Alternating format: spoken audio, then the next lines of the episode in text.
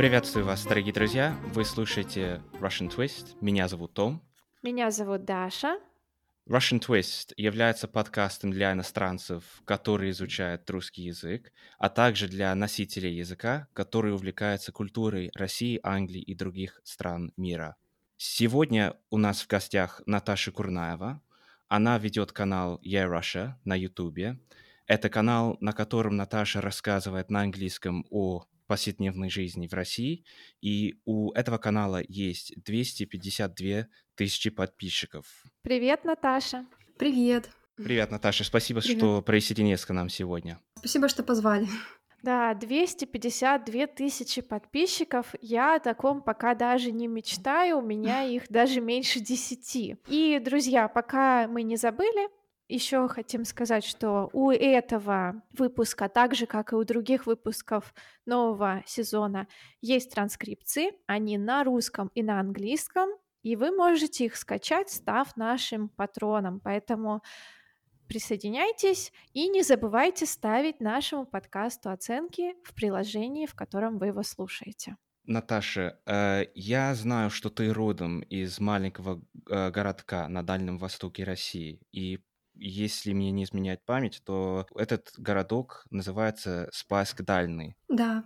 Скажи, пожалуйста, как бы ты охарактеризовала этот городок или этот регион России? Это город с населением почти 40 тысяч жителей. Раньше, в советское время, он э, много было у нас производства, и основное производство это был э, цементный завод, и даже город хотели назвать Цементоград. Ну, есть такой забавный факт. И это, можно сказать, моногород, то есть э, вся его экономика строилась на этом. И если больше расширяться в географии, то регион Приморский край — это, ну, российский юго-восток самый. И у нас климат довольно теплый. На хоть говорят, что на Дальнем Востоке суровый климат, нам повезло. И это отдаленный регион, провинция, так сказать, ну, как и многие другие регионы России. И у нас рядом, у нас столица Владивосток, такой очень оживленный город.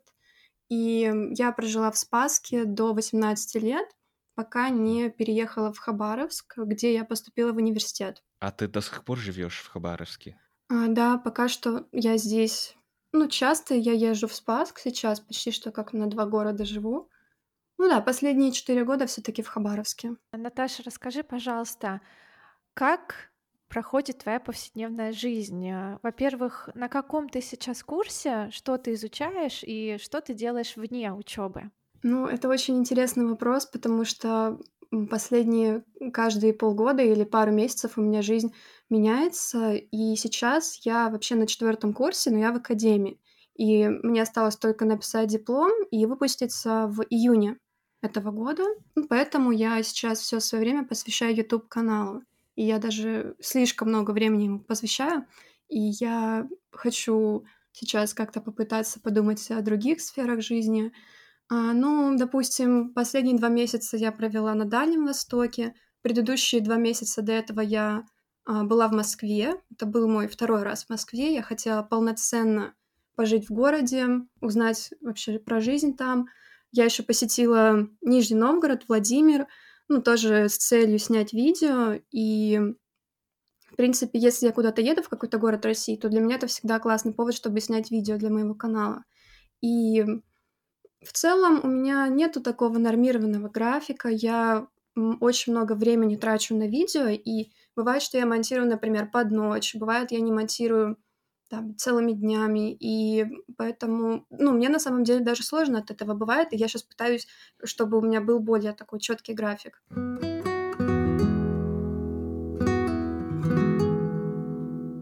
Откуда у тебя возникла идея начать снимать видео о жизни в России? Я всегда любила вот две вещи — это делать видео и общаться с иностранцами. Еще когда я жила в Спаске, мы с друзьями делали видео там на конкурс про что-то про здоровый образ жизни, про пользу молока. Мы снимали молочную сказку. Это был мой первый такой проект, где я была чуть ли не режиссером. То есть я, ну, пригласила друзей, мы там костюмы делали. Потом мы снимали пародии на «Сумерки», там свой фантастический фильм снимали.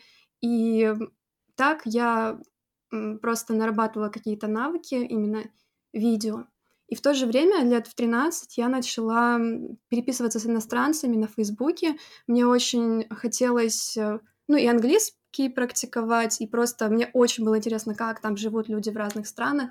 И были специальные группы для поиска друзей по переписке, и мы отправляли друг другу посылки, там монеты я собирала, марки, открытки. Меня это все очень вдохновляло, и я всегда была, можно сказать, в таком настроении рассказать о России, рассказать о наших реалиях. И еще тогда я думала, блин, как классно было бы э, сделать YouTube-канал. Ну, мне это казалось очень нереальным. И только уже поступив в университет на втором курсе, когда у меня уровень английского был уже не самый хороший, но я хотя бы могла говорить, и я подумала, что а ведь можно сделать канал. То есть это был 2018 год. И тогда я сделала, выложила несколько видео, Потом на год я уезжала на учебу за границу, я забросила канал, и я уже думала, я к нему не вернусь. Но потом я приехала, и как-то так получилось, что я к нему вернулась, и вот пришла к тому, что имею сейчас. Да, и правильно сделала. Твой канал очень вырос за очень короткий срок. Я просто так сравниваю. Но я делаю видео на русском, а ты делаешь на английском, и у тебя очень классный акцент, я хочу сказать. И Спасибо. ты, ты подала отличную идею для тех, кто изучает иностранные языки. Это общаться по переписке с носителями.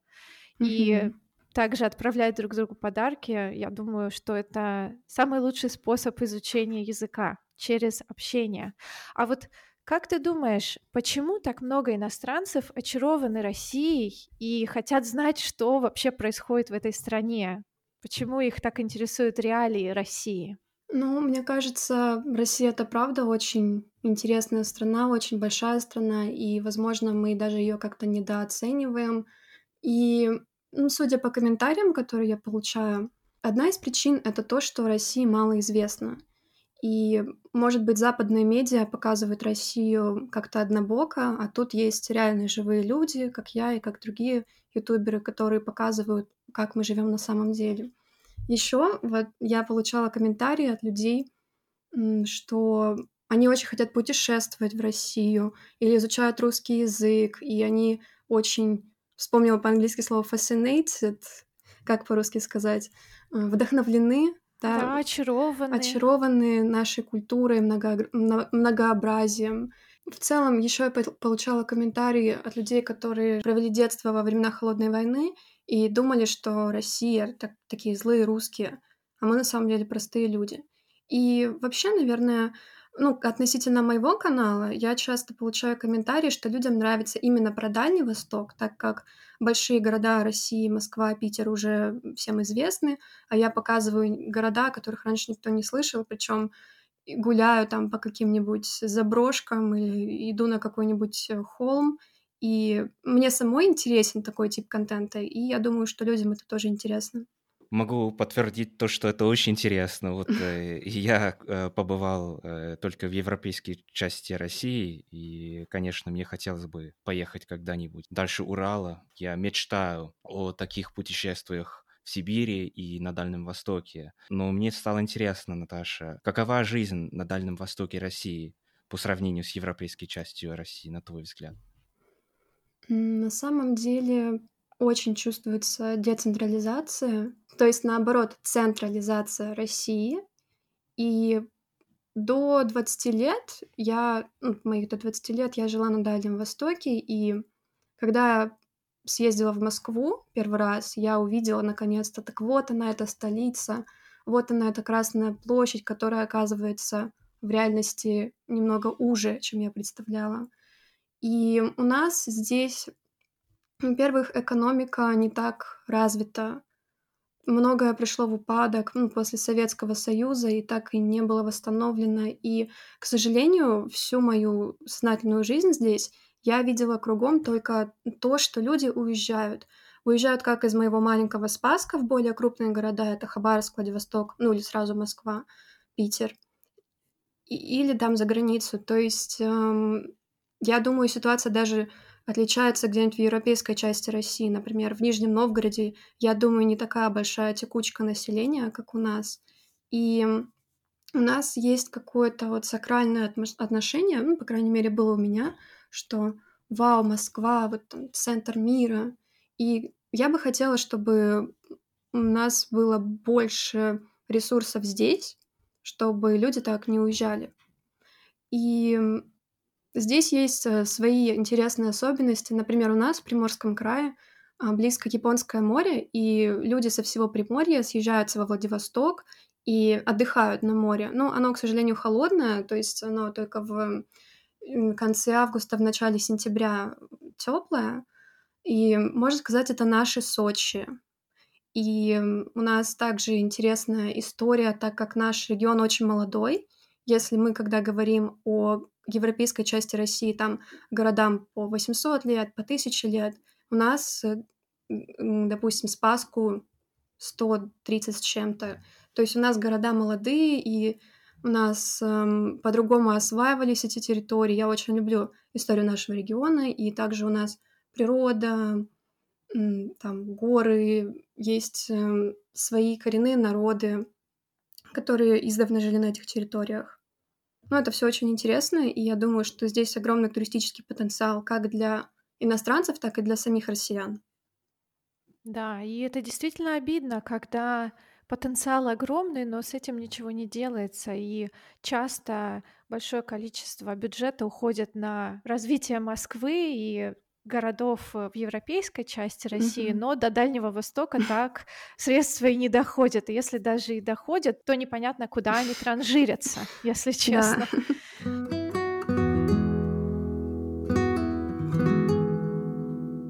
Как гражданка России, ты замечаешь какую-нибудь разницу в менталитете? Например, когда ты приехала в Москву, ты почувствовала себя чужой среди своих? Ну, наверное, и да, и нет, потому что насчет центра Москвы, там, я думаю, как-то покультурнее. А если там выехать на окраину, то люди будут такие же, как и на Дальнем Востоке. Я обсуждала это с некоторыми моими знакомыми, которые тоже переехали в Москву с Дальнего Востока, и в Москве у людей другие реалии, и быва- вот я чувствовала себя тоже, пока там жила, что, например, люди не поймут моих реалий, Например, что на Дальнем Востоке у нас большие расстояния, и то, что доехать там от Хабаровска до Владивостока на поезде полдня, это считается быстро еще. У нас очень небольшая плотность населения э, и большая территория на Дальнем Востоке. И иногда я чувствовала, что людям как будто даже неинтересно узнавать о других регионах, и я думаю, что очень много людей приезжают в Москву из близлежащих городов, ну, условно, Тверь или Нижний Новгород. И Хабаровск это тоже встает в один ряд с этими городами. Хотя это очень далеко, и мне хочется... Не знаю, может быть, это я уже сама очень так с энтузиазмом отношусь к географии, но мне хочется, чтобы меня расспрашивали, о, вау, расскажи, как там. А люди относятся к этому так, как, а, ну, очередной город, из которого все приезжают, мы к этому привыкли. Мгм. То есть, ой, это где-то там далеко и провинция, да? Да, про- ну вот я часто даже в интернете в комментариях видела слово провинция, хотя, ну, какая провинция, если Хабаровск это город 600 тысяч жителей, Владивосток тоже большой, и это можно сказать как а, один кусочек Москвы, там несколько районов Да. от Москвы взять. Да, то есть это как маленькая Москва, только окруженная лесом. Да, и, конечно, жаль, что таким городам уделяется мало внимания. И как Мгм. Туристическим направлением, и в целом как эм, экономическим. Да. Мне кажется, что само слово провинция на русском очень интересное слово, потому что на английском provinces, конечно, э, есть подобное значение, но просто мы это слово очень редко употребляем. Каждый раз, когда я слышу вот такое слово, у меня всегда взглядывается впечатление Что ну, как интересно. деревня. Ну А, да, деревня или что-то на природе, да, мгм. где люди живут, как бы, не знаю, очень трудно даже описать. Но я, я вот сам заметил огромную разницу, да, вот э, жизнь в Москве и в Петербурге, и даже вот жизнь, например, в Воронеже.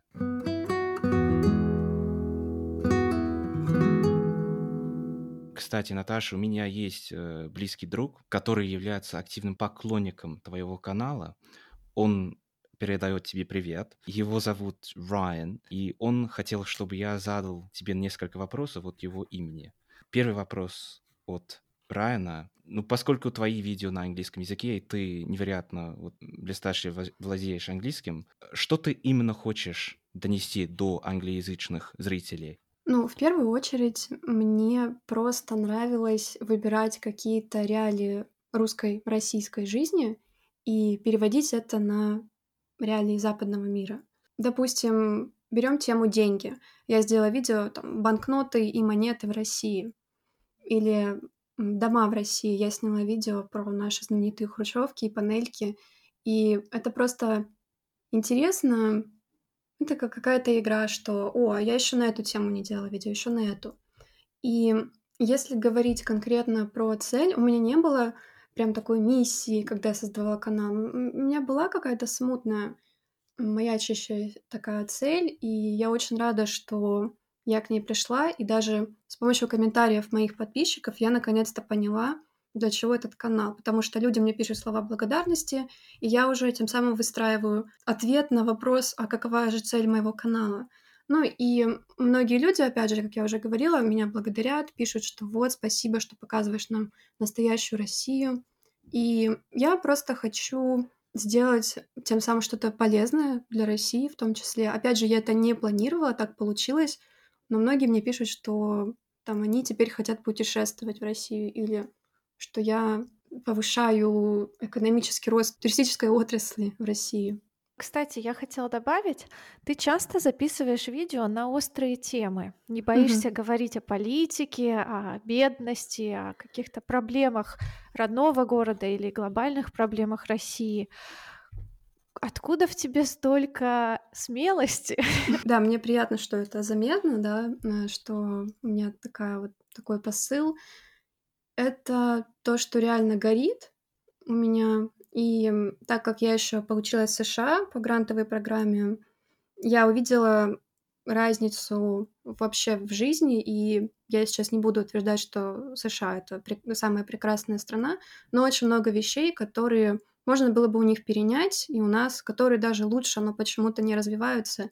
И когда я приехала с Америки, я как раз попала в гущу хабаровских протестов, потому что, наверное, может быть, вы слышали, в Хабаровске были митинги да. год назад, и я и это совпало с моей прям депрессией, ну не, не депрессией, но я очень себя плохо чувствовала, ну после приезда, тем более локдаун начался сразу, и я на этих митингах смогла просто выплеснуть свои эмоции, и я делала видео про это, и я общаюсь с моими ровесниками, и очень много большинство из них разделяет э, ну, какие-то такие настроения, что мы хотим перемен, мы хотим адекватного к себе отношения.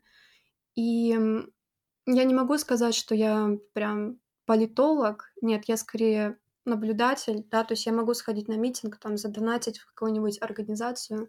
Но вот насчет смелости, я, кстати, недавно говорила об этом видео, я теперь более осторожна, я поудаляла все свои видео, где я упоминала там Навального, митинги в Хабаровске, uh-huh. потому что мне, ну, страшно, мне страшно, что могут посадить там за репост, за коммент, за, ну, очень много абсурдных ситуаций, я думаю, это можно, это все и так понятно, и появился страх определенный, что, что я лишусь свободы, я даже обсуждала это с другом, он, он, мы с ним это обсуждали, он говорит, ну, знаешь, я, да я даже и не боюсь, ну, посижу в тюрьме, ну, опыт будет. Ох. И мне стало страшно от того, что мы, ну, вообще это обсуждаем, или тоже там да. обсуждала с сестрой, а, она говорит, а вот я думала, что я буду делать, там, книжки читать или гимнастику делать, ну, в тюрьме, ну, в общем, до абсурда доходит, и мне уже даже вот, э, ну, неприятно вообще вот постоянно в этом вариться, и к тому же многие, ну не многие, но есть определенный контингент комментаторов, как русских, так и иностранных, которые обвиняют меня в том, что я специально показываю плохую сторону России. Именно поэтому YouTube меня продвигает, и YouTube это выгодно. Mm. И что я там давлю на жалость или показываю, как в России все плохо, чтобы люди донатили мне. И это, ну, забавно, но на самом деле иногда меня это как-то раздражает немного, хотя, опять же, большинство моих э, зрителей — это люди адекватные.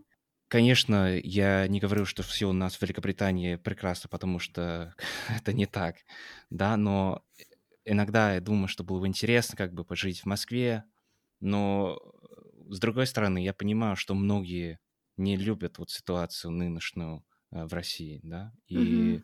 так что у меня всегда в голове такая мысль, что там хорошо, где нас нет. Да, да. да. да. У меня и... тоже была такая мысль сейчас.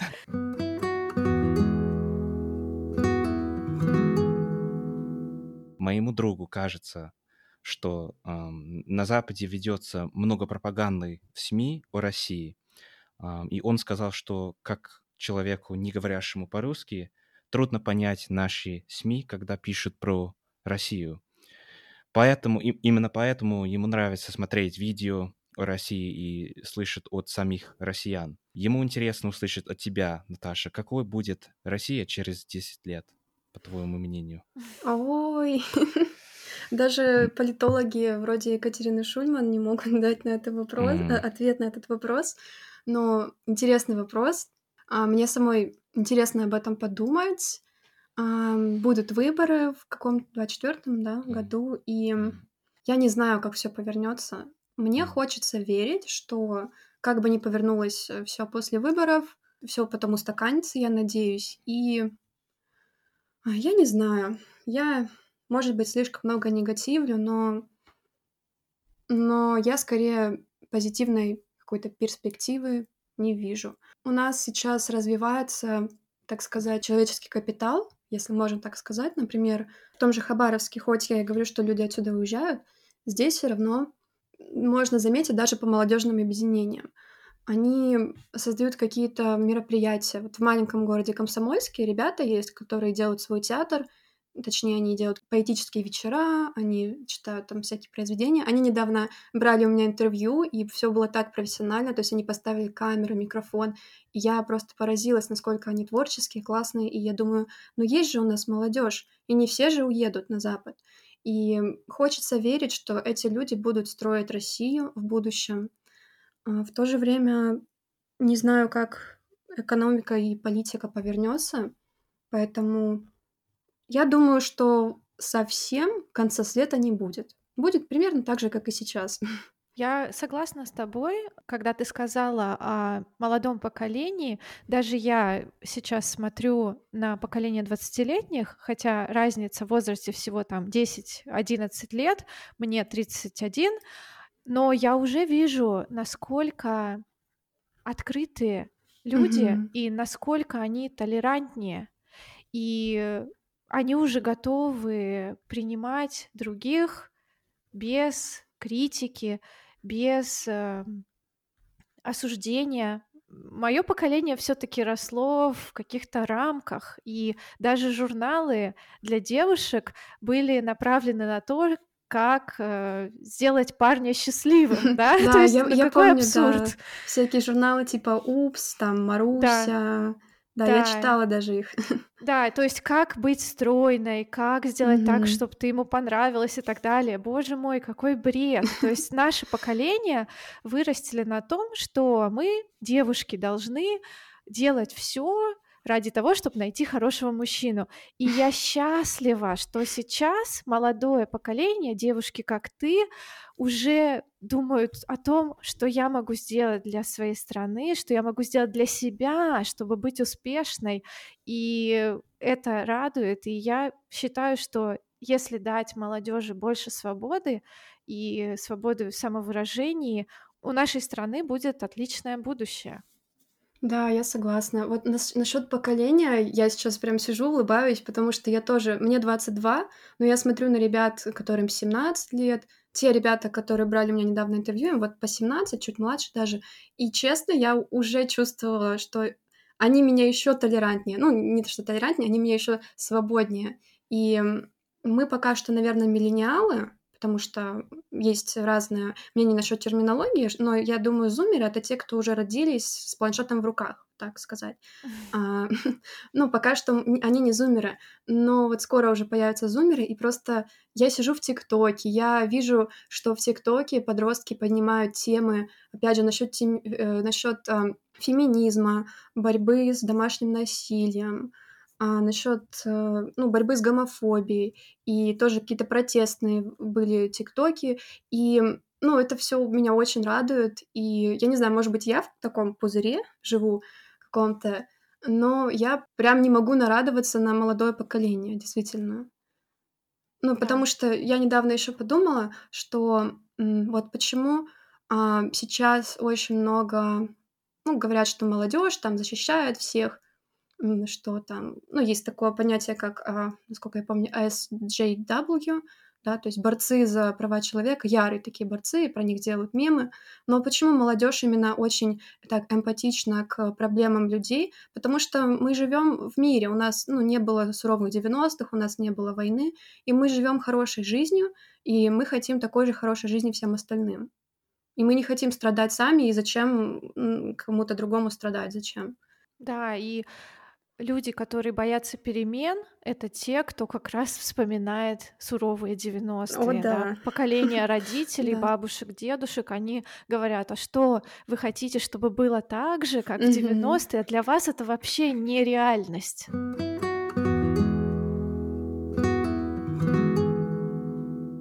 Пока вы вдвоем э, говорили насчет ситуации в России, я просто хотел как раз спросить, такой дискурс по-прежнему распространяется вот по поводу того, например, что, не знаю, что женщина как бы должна рожать, или там, что она, ну, ну, ну типа, вот так, так, так- такие вопросы, это я... Потому что вот та- та- такого дискурса у, у- у нас вот в Великобритании вот больше нету. Да? Мгм. То, это- то, то есть это если человек так и говорит, то люди думают, что это очень типа ну старомодный человек или Мгм. Зашоренный. ну да. Очень интересная тема. Я даже хочу как-нибудь сделать видео про это. Вообще про феминизм в России. Ну, да, у нас культура более еще патриархальная, ну, даже сексистская. И я могу сравнить с США. Ну, там тоже не все так а, гладко, но когда я ездила в Америку, я, ну, училась там два семестра в университете два года назад, и я полюбила свою внешность больше, чем я любила ее в России, ну, то есть больше стала уверенной в себе. То есть я стала любить себя даже без косметики. Я поняла, что мне не нужно носить косметику, чтобы чувствовать себя уверенной. И я привезла это ощущение уверенности в Россию, но у нас здесь от девушки до сих пор, э, как общество требует, а если она этого не делает, то она неухоженная. И я должна сказать, что есть какой-то, ну, какая-то гордость, может быть, в том, что в России развита индустрия красоты. То есть э, у нас э, очень популярно делать гель-лак, то есть ходить специально к мастеру маникюра или, или шелл-лак, это называется. Я этого не делаю, но у меня многие знакомые делают.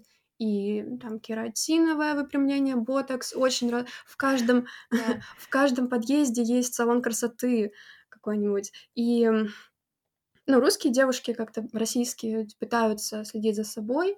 И я скорее, конечно, ну, я феминистка, я, конечно, Ну, ну Ага. чувствуется ли какое-то давление? да, да, Да, чувствуется. стопроцентно. Мгм. Даже от девушек, кстати, больше, чем от мужчин, мне кажется. Ну да, то есть у нас так общество воспитано, что... Ну, вот мне тоже там мама говорит, что ой, ты там, не знаю, неряшливая, вот, а что муж скажет. Но, кстати, меня последнее... Ну, я думала, что мне, мне уже 22, на меня скоро будут давить, что там вот, когда дети, но я благодарна родителям, что они мне такого не говорят. Ну, может быть, они просто видят, что я больше хочу ну, там на карьере сконцентрироваться, и мне это не надо.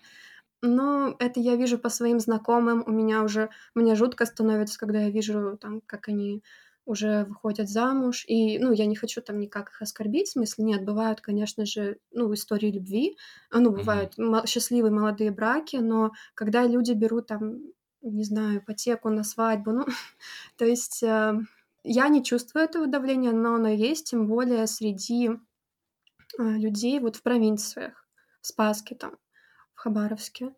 Ну, и опять же, я ничего не хочу там сказать против молодых матерей и вообще М. молодых семей.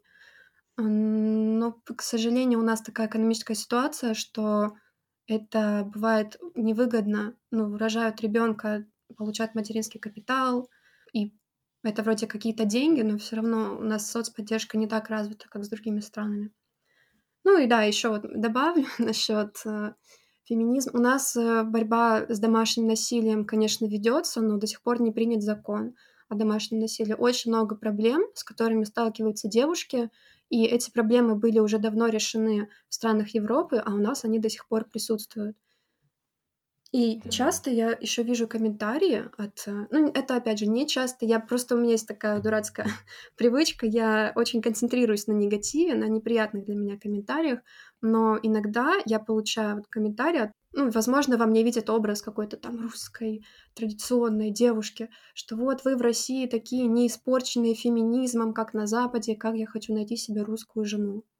Опять же, ничего плохого против иностранцев, ну, или там иностранок, которые вот э, заключают брак с россиянами, но именно вот стереотип, он есть, стереотип основан на правде, но мне просто это кажется очень интересным, забавно, что вот, вот так вот на Западе нас воспринимают.